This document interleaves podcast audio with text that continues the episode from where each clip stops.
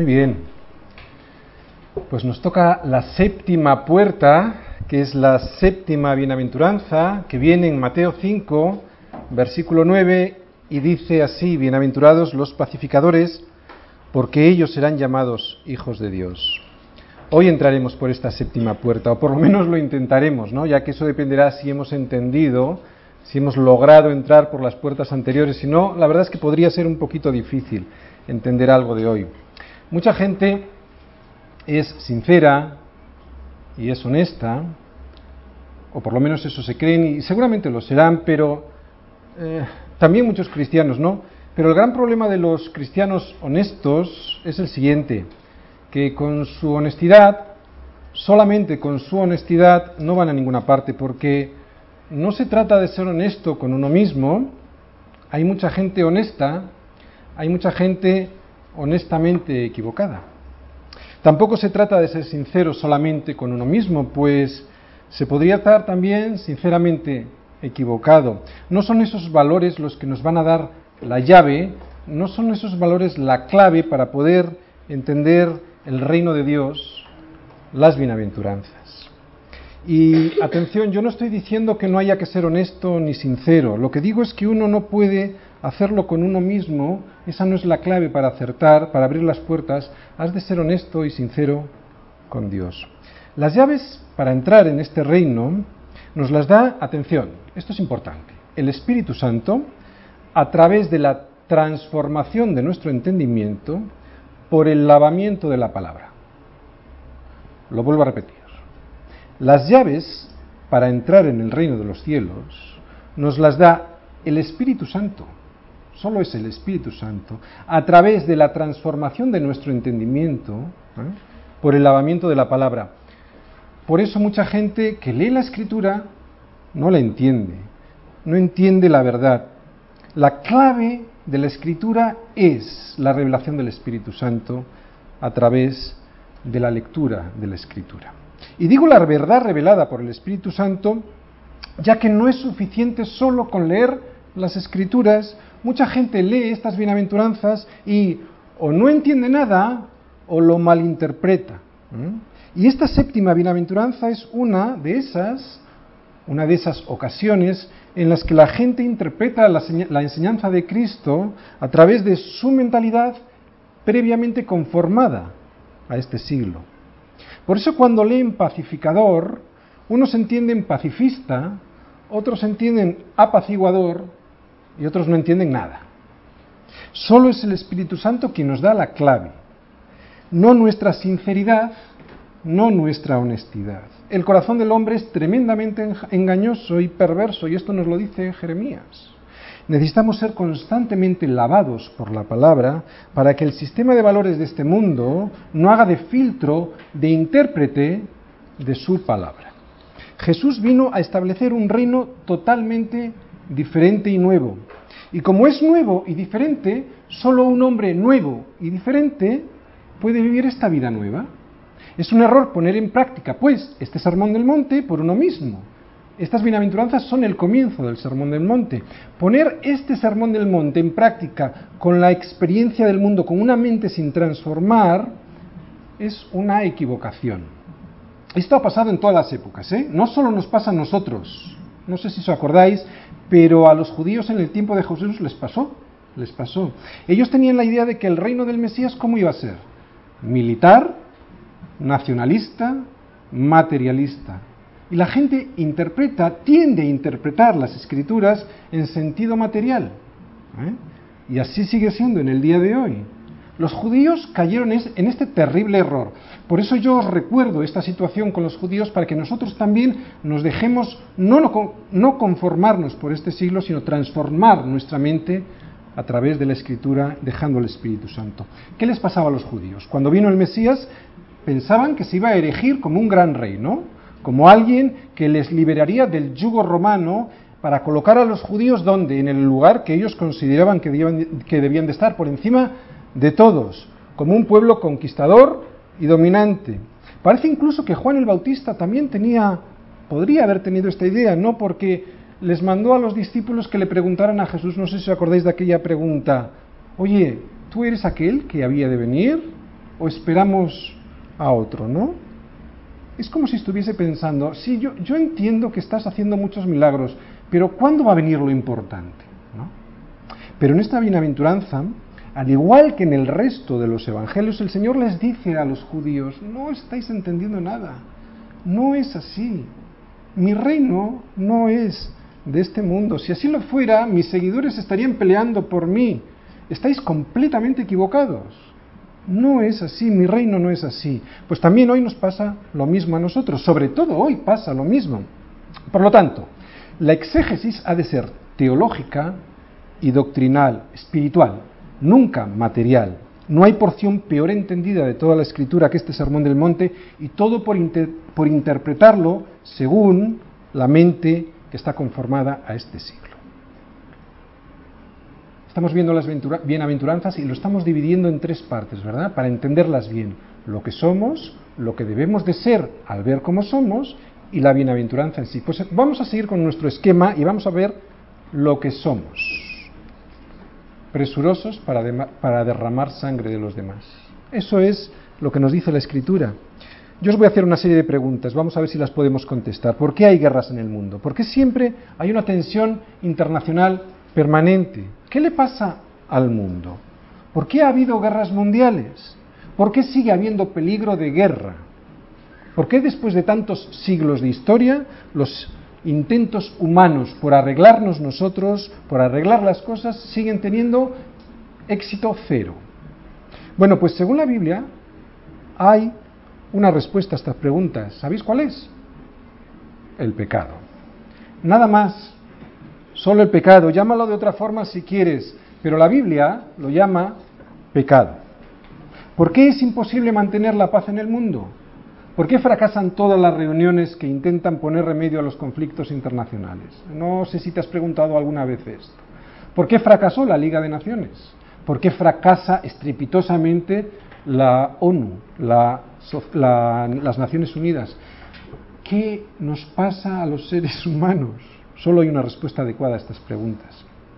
Y fijaros, la respuesta no es ni política, ni social, ni económica. La respuesta es teológica y doctrinal. Dos puntos. El pecado. Suena feo, suena poco atractivo, pero es así. También suena feo y poco atractivo decirle a alguien que tiene cáncer, pero es que hay que decírselo si queremos que esa persona no se no, siga condenada a la muerte, a una muerte segura. El problema, según la Escritura, está en el corazón del hombre y hasta que el corazón del hombre no cambie, nunca se resolverán sus problemas. Por lo tanto, tenemos que ir a la raíz. Nada cambiará realmente en el hombre si sigue siendo lo que es. Por eso las, las bienaventuranzas son una bendición a nuestra vida, porque insisten una y otra vez en que o nos muestra una y otra vez lo que somos para que podamos ponerle remedio, para dejar intervenir a Jesús en nuestras vidas, para que sea Jesús quien cambie nuestras vidas. Pero el mundo, en su necedad y en su ceguera, no lo reconoce y pierde el tiempo discutiendo, desenfocando el problema. Y esto, siendo trágico entre los que nos rodean, es mucho peor cuando ocurre en la iglesia. Muchas veces vemos a una iglesia desenfocada predicando solo sobre esfuerzos humanos. Mirad, yo no digo que no haya que hacer esfuerzos en el terreno internacional. Lo que digo es que el cristiano, atención, esto es muy importante, mirad, lo que digo es que el cristiano que pone su fe en estos esfuerzos no entiende la Biblia, no entiende el mundo desde el punto de vista de la escritura, no vive en el reino de Dios. Según la Biblia, el problema está en el corazón del hombre y solo un corazón nuevo Solo un hombre nuevo puede resolver este problema. Es del corazón de donde viene te, ¿qué?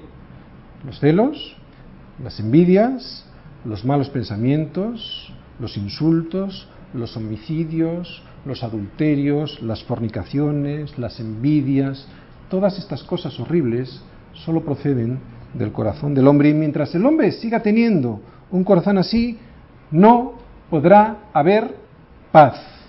Lo que hay dentro saldrá a la superficie, lo que uno es, eso hará. No hay nada en la escritura que condene, tan radicalmente el humanismo como el Sermón del Monte. Y lo curioso es que este pasaje ha sido siempre el pasaje favorito de los humanistas, lo han vaciado de su doctrina, de su contenido, en algo y lo han convertido en algo totalmente diferente. La enseñanza bíblica, teológicamente correcta, es fundamental, es de vital importancia porque solo cuando vemos el mundo con la perspectiva, con los ojos de Cristo, es cuando podremos empezar a entenderlo.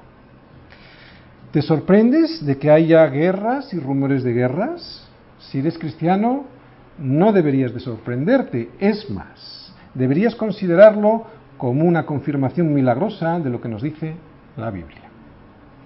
Eso es lo que somos. Lo que debemos de hacer al vernos así como somos. Perdón. Pues ser pacificadores. Qué fácil. Ser pacificadores. ¿Qué es ser un pacificador? Mirad, desde luego, ser un pacificador no significa ser un pacifista. Nada que ver con cuestiones políticas, por muy bien intencionadas que éstas sean. Recuerda que no se trata ni de ser honesto ni de ser sincero con uno mismo. Se trata de encontrar la verdad. Y la verdad nunca está en nosotros, sino en Cristo. Tampoco es una cuestión de disposición natural. Pacificador no quiere decir una persona tranquila, fácil, de esas con las que haces las paces a toda costa. Pacificador no es una persona que dice, con tal de evitar problemas, lo que sea. Ninguna de las bienaventuranzas se refiere a disposiciones, a condiciones naturales. Las bienaventuranzas hablan de un carácter de un cristiano que ha sido transformado por el poder del Espíritu Santo. Y luego de esta transformación es cuando surge el comportamiento. Además, mirar, estas personas fáciles que quieren la paz a cualquier costa, carecen de sentido de la justicia. Parecen agradables, incluso parecen muy humanas, pero si todo el mundo se basase en estos principios y todo el mundo estuviese dirigido así, todo estaría mucho peor, ya que no habría en este mundo el más mínimo sentido de la justicia. Un ejemplo, imagínate un juez que no condena a un asesino por miedo a las reacciones de la familia del asesino o las reacciones del asesino, ¿no? Este juez no le condena porque piensa que es mejor dejar las cosas así para no empeorar las cosas. Este juez es un juez injusto. Y si no hay justicia, no hay paz. Romanos 14, 17. ¿Cómo es el reino de Dios? Porque el reino de Dios no es ni comida ni bebida, sino justicia, paz y gozo en el Espíritu Santo. Anda, primero la justicia. Si no hay justicia, no hay paz. Y si no hay paz, no hay gozo en el Espíritu Santo. Por lo tanto, el verdadero, mm, el, verdadero pacificador nunca es un apaciguador a toda costa. Esto lo hemos visto en la historia. No sé si habéis estudiado algo de historia, eh, seguramente me vais a entender muy bien. Se puede posponer una guerra apaciguando. Esto lo vimos en la Segunda Guerra Mundial, ¿no? Pero siempre significa que es hacer algo injusto a fin de evitar una guerra que además normalmente se termina produciendo. Eh, en la Segunda Guerra Mundial, las potencias aliadas intentaron apaciguar a Hitler, dejándole hacer muchas injusticias para evitar una guerra no hicieron lo que pretendían, no solo no evitaron la guerra, sino que cometieron muchas injusticias. Por lo tanto, no se trata de apaciguar, ¿de acuerdo? Hemos dicho en primer lugar que un pacificador no es un pacifista, tampoco es un apaciguador. ¿Quién es un pacificador? Bueno, pues antes de definir quién es un pacificador, quiero definir qué es la paz. Paz no es ausencia de conflicto. Paz no es apaciguar. Paz es una relación. Es una relación correcta con Cristo. Paz es rendirse a Él. Por lo tanto, ¿quién es un pacificador? estamos entrando ya en el centro, ¿de acuerdo? En el centro de la bienaventuranza. ¿Quién es un pacificador? Es aquel que está preocupado por conseguir que todos los hombres estén en paz con Dios. Y no solo preocupado, sino que hace todo lo posible por hacer que esas personas puedan conseguir esa paz, para que dejen de estar en guerra con Dios. ¿Qué es la paz con Dios? Pues mira, desde luego no se trata de decirle a la gente, no pasa nada, no te preocupes, todo está bien, hagas lo que hagas, ¿no? Don't worry, be happy. No, no es esto, nada que ver. De hecho, es algo muy diferente. Si queremos ser pacificadores, deberemos de tener amor por las personas. Y el domingo pasado os lo dije y lo vuelvo a repetir, amor no es darle a la gente lo que quiere. Amor es darle a la gente lo que necesita. Jesús no vino a darnos lo que queremos, Jesús vino a darnos lo que necesitamos. El, mayor favor que le puedes hacer, si, si eres un pacificador, el mayor favor que le puedes hacer a alguien que te pide algo equivocado es decirle, no, te lo doy. Pacificar es reconciliar, pero no la luz con las tinieblas. Y este es el propósito de tu vida, pacificar, reconciliar, no apaciguar. Pacificar es hacer una, una demarcación clara. Estamos entrando en materia, ¿eh? Quiero ser un pacificador. ¿Qué tengo que hacer? Una demarcación clara entre la luz y las tinieblas, entre la verdad y el error. Somos hijos de luz para reconciliar a la gente con Dios, no con su pecado. Nuestro propósito es llevar a la gente hasta la justicia que es en Cristo, para que puedan ser revestidos de su justicia, de su misericordia. Os voy a leer uno de los, de los versículos peor entendidos de la Escritura. Son las siguientes palabras de Jesús y vienen en Mateo 10:34. No penséis, dice Jesús, no penséis que he venido para traer paz a la tierra. No he venido a traer paz, sino espada. Y es que la paz de la cual habla aquí Jesús y de la cual te dice que no te va a dar, es la paz que trae este mundo. De la paz que concilia la luz con las tinieblas, la paz que concilia el error con la verdad. Parece un Jesús poco atractivo, ¿verdad? Pues no.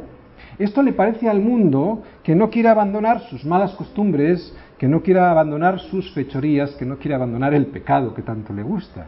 Pero es pura bendición a los que hemos descubierto la luz que es en Cristo. Y es que Cristo es la verdad. ¿Y la verdad qué es? Que la luz y las tinieblas no se pueden encontrar, nunca se podrán juntar. Cuando tú entras en una habitación que está a oscuras no se ve nada, pero si tú llevas una cerillita, por poquita luz que, se, que lleves, ya no hay tinieblas, hay luz. Nunca se concilian la luz con las tinieblas, siempre habla una demarcación. Y Jesús nos está diciendo que la espada es la que hace la diferencia, la que hace la demarcación. ¿Quieres paz? Jesús dice, pásate del otro lado. Toda la gente sabe que hay un problema de injusticia en el mundo, eso nadie lo discute, de falta de paz en el mundo. Pero sabéis, esto solo es el reflejo en el exterior de algo que pasa en el interior, que estamos en guerra con Dios. Y esto es lo que tenemos que decirle a la gente si queremos ser pacificadores. Esto significa ser pacificador, decirles a las personas que están en guerra con Dios, que tienen que hacer la paz con Dios. Y hacer la paz con Dios significa rendirse, entregar las armas. Las armas que antes servían a la injusticia, al pecado, ahora sirven a Dios, a Cristo. Dios no conciliará. Dios no pacificará jamás la luz con las tinieblas. Es imposible, no es su carácter. En esto pues consiste ser pacificador, en llevar a la gente a rendirse a los pies de Cristo. ¿Pensabas que era ser pacifista? Pues ya ves que no. ¿Por qué crees que te van a perseguir? Esto lo veremos en la octava puerta. ¿eh? Pero van por aquí los tiros, porque la octava puerta ya viene la persecución. Es porque tú quieres ser un pacificador. Pero lo veremos, rendirse. ¿Qué es rendirse? Es entregar las armas. Y cuando alguien entrega las armas, no va con sus condecoraciones, con sus justicias, delante de quien se quiere rendir. Va con la cabeza agachada, entregando todo sin pedir nada. Parece humillante, pero no lo es. Reconocer la verdad para ser restaurado nunca es humillante. Por eso Dios nos dice en la Escritura que da gracia a los humildes, a los que se reconocen tojos, y resiste a los soberbios. Podrá ser humillante para el mundo, pero nunca para los hijos de Dios. Nunca te dará vergüenza levantar la mano ante Dios para pedirle que necesitas ayuda. Rendirse es el reconocimiento delante de Dios de la realidad, de lo que soy, de que soy un tojos, un pordiosero que intentaba justificarse a sí mismo en todo lo que hacía, y una vez llegado a Cristo me doy cuenta que no, que por ahí no iban los tiros, que soy otra cosa de lo que pensaba en un principio. Y reconocer la verdad, como hemos dicho, no es humillante, sino es el principio de una nueva vida. Y me rindo no delante de Napoleón, ¿eh? que es, podría, podría ser un, un, no sé, un tirano, no, me rindo delante de un Dios es puro amor, que me lo va a dar todo junto con Jesucristo, me va a hacer heredero, coheredero con Jesucristo. Mira, no puedes venir a Dios, no puedes venir a la iglesia con las armas en posición de ataque, ¿no? No puedes venir justificándote, no puedo venir justificándome con mi pecado. Es que, es que... No puedes extenderle una mano a Dios pidiéndole ayuda y con la otra establecer, blander, esgrimir el pecado. Mucha gente no se cree que estamos en guerra con Dios y por eso no entiende que hay que rendirse. Pero la Escritura nos dice que sí, que estamos en guerra con Dios. Y si la Biblia tiene razón, solo nos quedan dos opciones. Primera, o sigues en la guerra con Dios y ya sabes lo que va a pasar, que vas a perder, es evidente, o te rindes. No vale mirar para otro lado como hace la mayoría de la gente. Hay un pasaje, hay muchos pasajes, pero bueno, yo os voy a leer un pasaje en la Biblia donde nos confirma que estamos en guerra con Dios. Si queréis podemos ir, es Santiago 4, Santiago 4, 4, pero vamos a leerlo desde el, desde el 1 al 8. Santiago 4, versículos del 1 al 8. Leemos.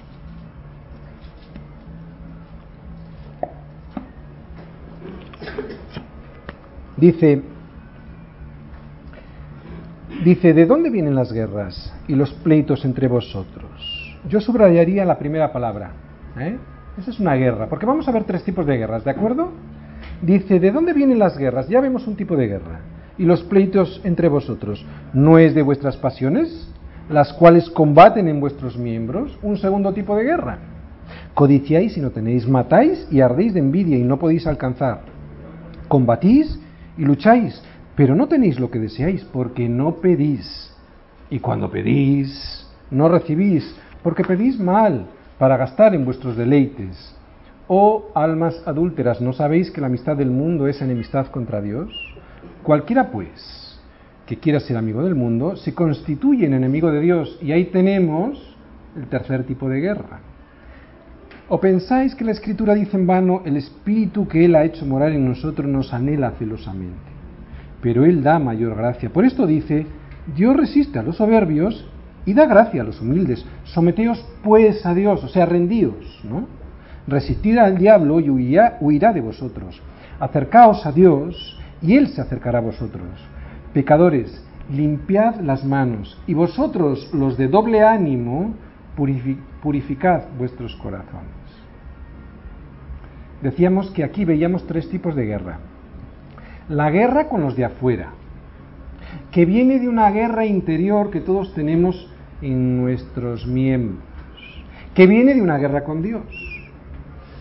Las dos primeras guerras solo se pueden solucionar cuando terminamos nuestra guerra con Dios.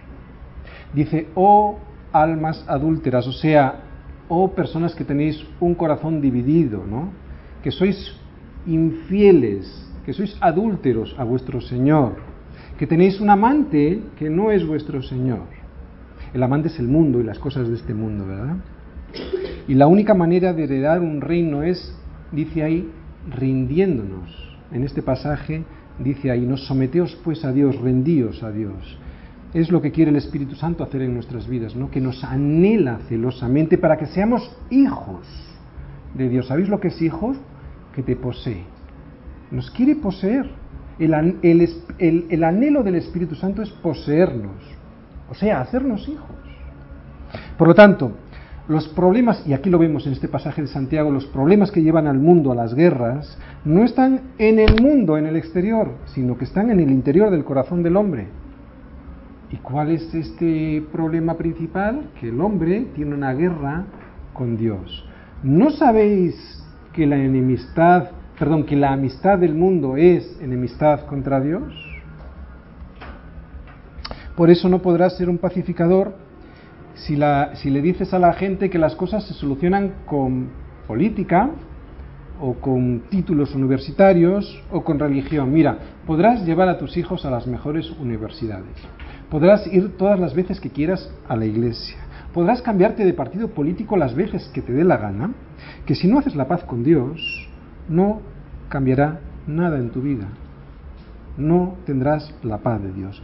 Los conflictos en tu hogar seguirán, las reyertas con los de afuera continuarán, serás una persona en constante conflicto, serás una persona que hierve como un volcán hasta que explota a la mínima y eso te llevará a equivocarte constantemente. Como dijimos en la anterior bienaventuranza, la gran equivocación del hombre moderno ha sido pensar que estas bienaventuranzas hablan de una condición natural del ser humano.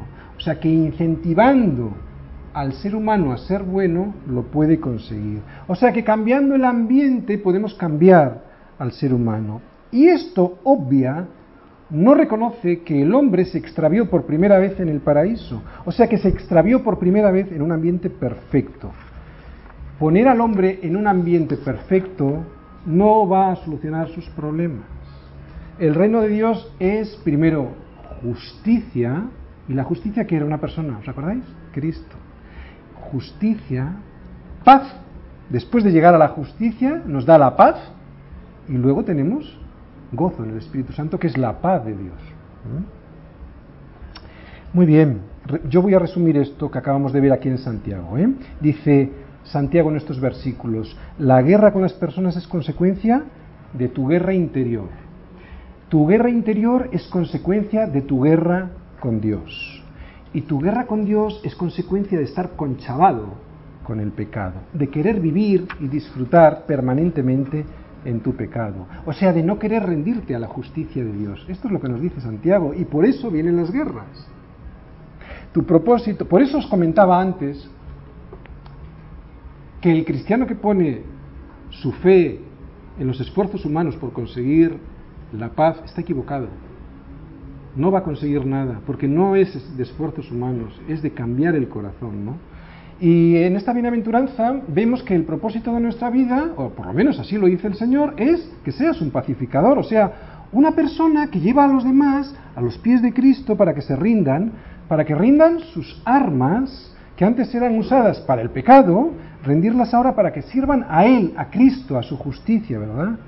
Para que este propósito en tu vida se lleve a cabo, para que seas un pacificador, ¿qué es lo que tienes que hacer? Primero tener un corazón limpio.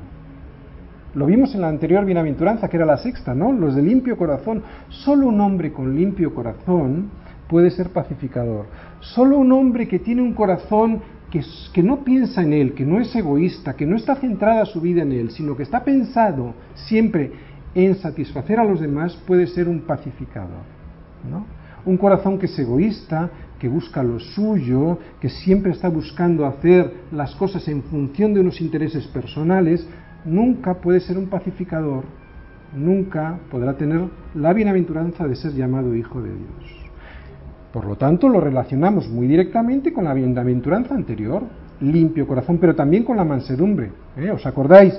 Un pacificador no es un pacificador cuando no ha sido manso, cuando no ha ido delante del Señor a, a, dejarse poner el yugo. Nadie puede ser un pacificador, o sea, nadie puede llevar a los demás a Cristo, nadie puede guiar a los demás para que se pongan el yugo del Señor si Él previamente no se lo ha puesto, ¿no? Por lo tanto, antes de pacificador, limpio corazón. Quiero llevaros un momentito también a Santiago otra vez, un poquito antes, Santiago 3 versículo 17. Fijaros lo que nos dice ahí para confirmar esto, ¿eh? de que antes de la justicia eh, o antes de la pacificación viene la justicia. Fijaros. Dice, pero la sabiduría que es de lo alto, no la del hombre, no la, no la que viene de este mundo, sino la sabiduría que viene de Dios, para que traiga paz a tu vida interior y por consiguiente a tus relaciones con los demás, es, ¿qué veis ahí? Primeramente como pura y después pacífica. O sea, que primeramente es pura. Necesito purificar mi corazón para luego poder ser un pacificador. Quiero resumir las puertas. Por si hay alguien que no las ha entendido bien, las vamos a resumir. Las puertas son las bienaventuranzas. ¿Mm? Pero como estamos en la séptima, que es el pacificador, lo primero que tenemos que decir en cuanto al pacificador es que tiene que haber recorrido todas estas puertas. O sea, que tiene que ser una persona que tenga una idea de la vida absolutamente diferente a la que tiene el mundo. Primera puerta, se ha visto a sí mismo pobre, tojos, como decíamos. O sea, ha llegado a la conclusión de que él no vale nada por sí mismo, si, no es por Cristo, y por lo tanto no merece la pena preocuparse por uno mismo, ¿eh? por este yo miserable. Es tan miserable que esta persona, un cristiano que llega a esta puerta, no se considera a sí mismo que merece nada, que no merece ningún privilegio. Y al verte así, lloras.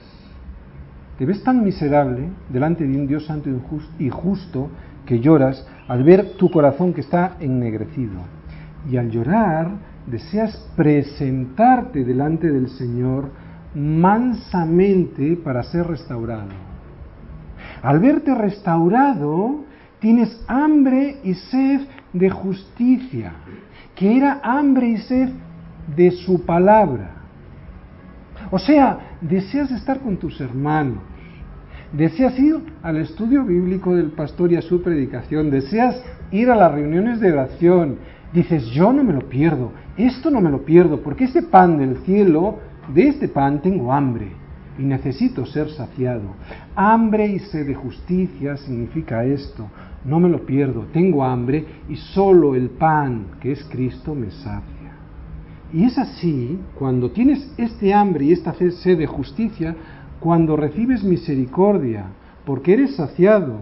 Su palabra es pura misericordia a nuestra vida. Será entonces cuando no intentarás defender tus derechos, ni tus privilegios y te preguntarás, ¿qué saco yo de esto si hago esto? No, no, entonces es cuando eres misericordioso con los demás, como hizo Jesús con nosotros, ¿no? Darás misericordia a los demás sin exigir ningún privilegio para ti, ¿no? Incluso a, a veces recibiendo agravios a cambio de dar misericordia. Y todo esto es tener un corazón limpio, o sea, un corazón no dividido entre dos señores, un nuevo corazón, un corazón que es íntegro, que solo busca a Dios y no las cosas de Dios. Por eso, para ser un pacificador, necesitamos pasar por todas estas, todas estas puertas. ¿Quieres saber si tienes un nuevo corazón? En definitiva, ¿te gustaría saber si eres cristiano? Hazte esta pregunta. De verdad, hazte esta pregunta. ¿Odio mi yo natural? mi vieja naturaleza carnal, esta que me aparta de Dios? Yo te voy a poner tres ejemplos. Job, de oídas te había oído, pero ahora mis ojos te ven. Por tanto, me aborrezco y me arrepiento en polvo y ceniza. Job 42, 5 y 6. ¿Te aborreces y te arrepientes? Al ver a Dios y verte tú, ¿te aborreces como Job? Otro ejemplo, Pablo, miserable de mí, ¿quién me librará de este cuerpo de muerte? Romanos 7:24. ¿Sientes esto mismo? Jesús, en Juan 12:25 nos dice lo siguiente, Juan 12:25, el que ama su vida la perderá, y el que aborrece su vida en este mundo, para vida eterna la guardará. ¿Qué quiso decir Jesús con esto? Pues quiso decir que amarse a sí mismo, al hombre natural, a esta vida natural, esto es un error que nos, llevará fuera del reino de, los, de Dios. Mirad, esta es una de las mejores pruebas para saber si somos cristianos o no. ¿Has llegado a odiarte a ti mismo? Si no, no puedes ser un pacificador Lo que dijo Job hace cuatro mil años, lo que dijo Jesús y Pablo hace dos mil años, es todo lo contrario al humanismo, incluso al humanismo cristiano que muchas veces se predica en las iglesias. ¿Qué es lo que dicen estos humanistas o humanistas cristianos? Que nos amamos poco. ¿Poco? Nos amamos demasiado. Por eso vienen las guerras. Por eso no podemos ser pacificadores. Ah, eso sí, pacifistas sí, que viste mucho. ¿Qué es odiarte a ti mismo? Yo quiero explicarlo esto porque hay gente que podría no entenderlo bien. Bueno, pues el cristiano odia su vieja naturaleza y le dice, a callar, déjame en paz. No tengo nada que ver contigo, soy un hombre nuevo y transformado. Tiene una nueva vida y por lo tanto tiene también una nueva idea de lo que es él y de lo que son los demás. Por eso el cristiano que ha sido transformado ve a los demás de otra manera como la veía antes y por eso puede ser un pacificador. El pacificador, un cristiano pacificador, es alguien que no se pregunta, ¿por qué son así? No, lo que dice es, son así porque todavía están bajo el Dios de este siglo. Tengo que tener piedad y misericordia de estas personas. Y cuando empiezas a verlo así, estás en condiciones de ayudarle, estás en condiciones de ser un pacificador. Y atención, todo esto es muy importante, pero tiene un propósito y es darle la gloria a Dios. Siempre es darle la gloria a Dios porque no es por tus fuerzas, es por su misericordia. Si eres un pacificador, dedicarás todos tus esfuerzos en tu vida a darle la gloria a Dios. Deseas tanto la gloria de Dios que estás dispuesto a sufrir injusticias a fin de que se consiga la paz que le dé la gloria a Dios. Estás dispuesto a sufrir injusticias y persecución. Por eso la última bienaventuranza, la octava, nos dice que seremos perseguidos por causa de qué? De la justicia. ¿Y qué era la justicia? Una persona. ¿Y quién era esta persona? Cristo. Pero esto ya lo veremos. La bienaventuranza. Lo que somos, lo que tenemos que hacer al ver cómo somos y el regalo, bienaventuranza, el regalo en sí, la bendición que Jesús pronuncia sobre estas personas que llevan a, otros a hacer la paz con Dios es que ellos serán llamados hijos de Dios. Oye, ¿por qué crees que te llama hijo? Como decía Robert antes, porque te pareces, te pareces al Padre y te pareces a tu hermano mayor, a Jesús. ¿Cómo sé si me parezco a Jesucristo? Pues si soy pacificador, me pareceré al Padre y a mi hermano mayor, porque eso fue lo que hicieron ellos conmigo, me trajeron la paz. Dios no se aferró a su dignidad, Él vino, hizo algo, produjo paz. ¿Cómo lo hizo? Se humilló a sí mismo en su Hijo para conseguir esta paz. Por lo tanto, los pacificadores somos, según esta bienaventuranza, hijos de Dios, porque nos parecemos a Él y nos parecemos porque nos olvidamos de nuestra dignidad, nos negamos a nosotros mismos y llevamos a los demás su paz. Si Dios hubiera insistido en sus derechos, en su dignidad, nosotros nos hubiéramos quedado condenados eternamente al infierno. Ser, ser pacificador es parecerme a Jesús, porque Jesús lo que hizo fue mostrar el camino de salvación a la gente. Ser pacificador es ser como Él, que no se aferró a sus derechos, que se humilló a sí mismo, vino como hombre, se humilló hasta la muerte de cruz, no pensó para nada en sí mismo. ¿Me parezco yo a Jesús? ¿Eres un pacificador? Entonces, dice esta bienaventuranza, serás llamado hijo de Dios. ¿Eres un hijo de Dios? entonces habrá en ti este mismo sentir que hubo en Cristo Jesús. Nos lo dice Pablo en Filipenses, ¿no? Que dice, no mirando cada uno lo suyo propio, sino también cada cual por lo de los otros. Es lo que nos dice Pablo, como os digo en Filipenses. Un cristiano es un pacificador porque se parece a su padre. Un cristiano hace lo que su padre y su hermano mayor hicieron, que es decirle a la gente que tiene que hacer la paz con Dios. Y esto, atención, también es muy importante. No por obligación, sino por amor. Lo mismo que Jesús, que se entregó por amor. Si eres cristiano, de verdad, harás esto de manera voluntaria, no como una obligación religiosa. Por eso tu padre te llama hijo.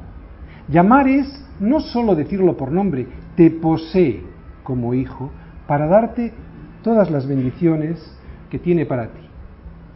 En esta paz nos hemos olvidado de una persona. ¿Por qué? Porque hemos hablado del Padre, del Hijo y hemos hablado de nosotros. Nos hemos olvidado del Espíritu Santo.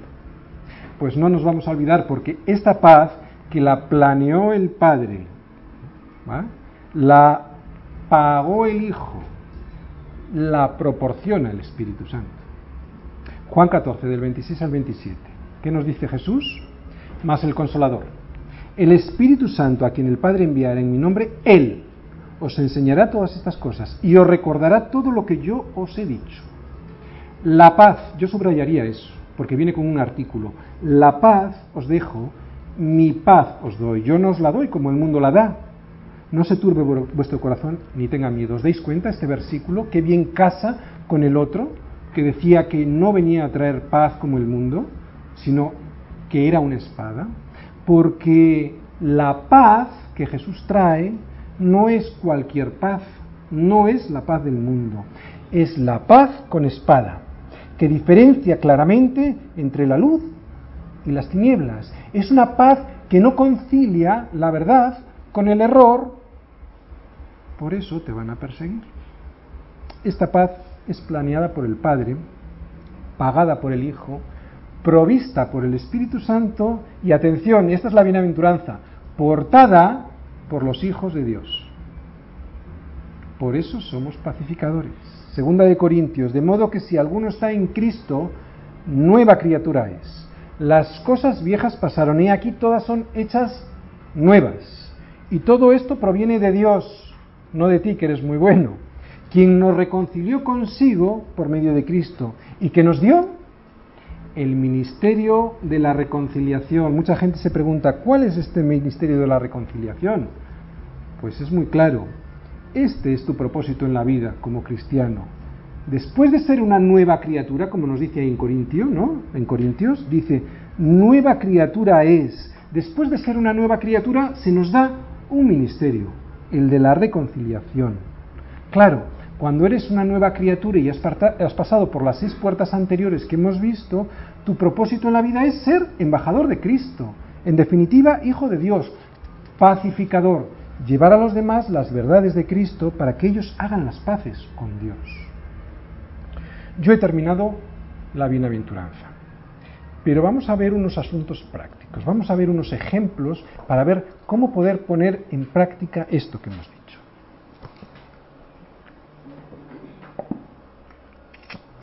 Asuntos prácticos para ser un pacificador. Mirad, primero de todo, y sobre todo, significa que uno aprende a no hablar. Si se pudiesen controlar las lenguas, habría muchas menos discordias en el mundo. Santiago 1 nos lo dice muy bien. Todo hombre sea pronto para oír, tardo para hablar y tardo para irarse. Esta es una de las mejores maneras para ser pacificador, que uno aprende a no hablar. Un ejemplo. Si te dicen algo hiriente, ¿qué, tentación tienes? Tienes la tentación de contestar. Pues no lo hagas. Tampoco se le dice a un amigo algo desagradable que alguien dijo de él. Esto no ayuda. Además, las cosas desagradables no merecen la pena repetirlas. Debemos controlar nuestra lengua. El pacificador no va diciendo cosas porque sí. A menudo tiene ganas de decirlas, pero por el bien de la paz no lo hace. ¿Os dais cuenta? El cristiano es muy valiente. Hay que tener mucha fortaleza para ser un pacificador. Y nos llaman cobardes en absoluto. Como cristianos debemos ser hombres nuevos, hechos a la imagen y semejanza de nuestro Señor Jesucristo, prontos para oír, tardos para hablar tardos para airarnos. Una de las cosas principales para fomentar la paz, pues, es que hay que saber cuándo no hablar. Segundo ejemplo, segunda cosa práctica. Yo creo que lo importante para ser un buen pacificador, un hijo de Dios, es ver las cosas como las ve Jesús. No en función de mis intereses, no en función de lo que yo voy a sacar. Cuando uno empieza a pensar de esta manera, cuando uno empieza a pensar que no es el centro de todas las cosas, es cuando empieza a construir el reino de Dios a su alrededor. Pero cuando uno actúa en función de sus intereses personales, que siempre son mezquinos, es cuando habrá guerra. ¿De acuerdo? Otro ejemplo. Si un enemigo tiene hambre, dale de comer, nos dice el Señor. Bueno, yo lo voy a poner un poquito más fácil. Si tienes no a un enemigo, sino a un amigo, y ahí le tienes delante, y ha dicho cosas terribles contra ti. ¿Qué hacer? Bueno, primero lo que hemos visto antes, ¿no? No le contestes, domina tu lengua. Pero segundo, reflexiona y piensa que el diablo actúa en él. Esto es lo que yo creo que pensaría Jesús, ¿no? Y por lo tanto, no le vas a contestar, vas a tener compasión, vas a pedirle a Dios que le haga libre, que le haga ver que es víctima de Satanás, ¿no? Debes de darte cuenta que tiene hambre, por eso nos dice que les demos de comer. Aunque él no se dé cuenta, tiene hambre, por eso le sale todo mal. Tienes que ver la manera de darle de comer. Y esto significa que a veces te tendrás que humillar y acercarte a la otra persona, tendrás que tomar la iniciativa y pedirle perdón, de tratarle con cordialidad, haciendo todo lo posible para traer la paz.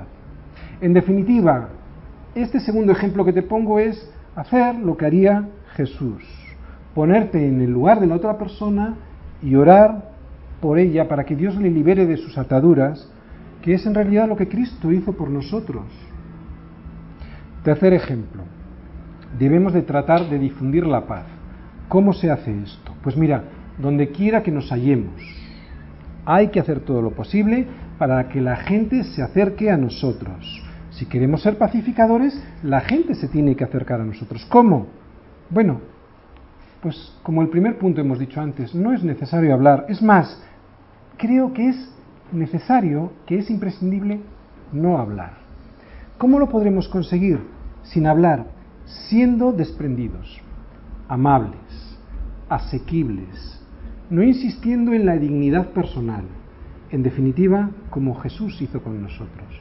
Si no pensamos en nosotros mismos, la gente sentirá lo siguiente, yo me puedo acercar a esta persona, yo puedo tener relación con esta persona, él me va a tratar con simpatía y comprensión, yo sé que esta persona me va a tratar como Jesús.